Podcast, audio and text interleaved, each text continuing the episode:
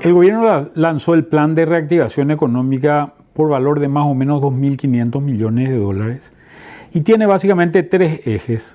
Un eje de inversión pública, un eje de asistencia a los servicios, a los sectores menos favorecidos y un eje de financiamiento. En este plan nosotros consideramos que el diablo está en los detalles. ¿Cómo se va a implementar este plan de financiamiento? Es una pregunta clave. Gran parte de los recursos que van a ir deberían ir a asistir a aquellos sectores que tienen mayores niveles de desempleo en esta pandemia.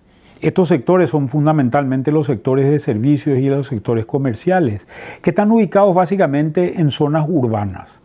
A esto se ata el plan de inversión pública, donde el eje central va a ser seguramente una inversión intensiva en mano de obra en estas mismas zonas urbanas.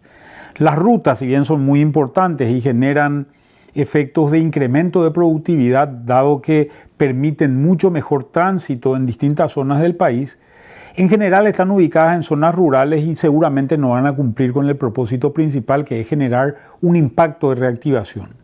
Sin embargo, la obra civil vinculada a la vivienda, vinculada al desarrollo de alcantarillado sanitario, al desarrollo de agua, se vuelven extremadamente útiles e importantes en ese sentido.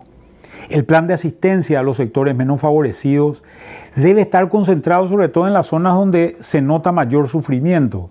¿Cuáles son esas zonas? Como decíamos ya, están impactados el sector de comercio y servicios, pero fundamentalmente están impactados estos sectores en la frontera y sobre todo en la frontera con el Brasil, donde lo que vimos es primero una fuerte devaluación del real que le dejó caro a Paraguay y por otro lado un cierre de fronteras que seguramente va a seguir por lo menos hasta fin de año, dado el, el desastre que está generando a nivel de pandemia en la salud del Brasil todo este problema que estamos viviendo.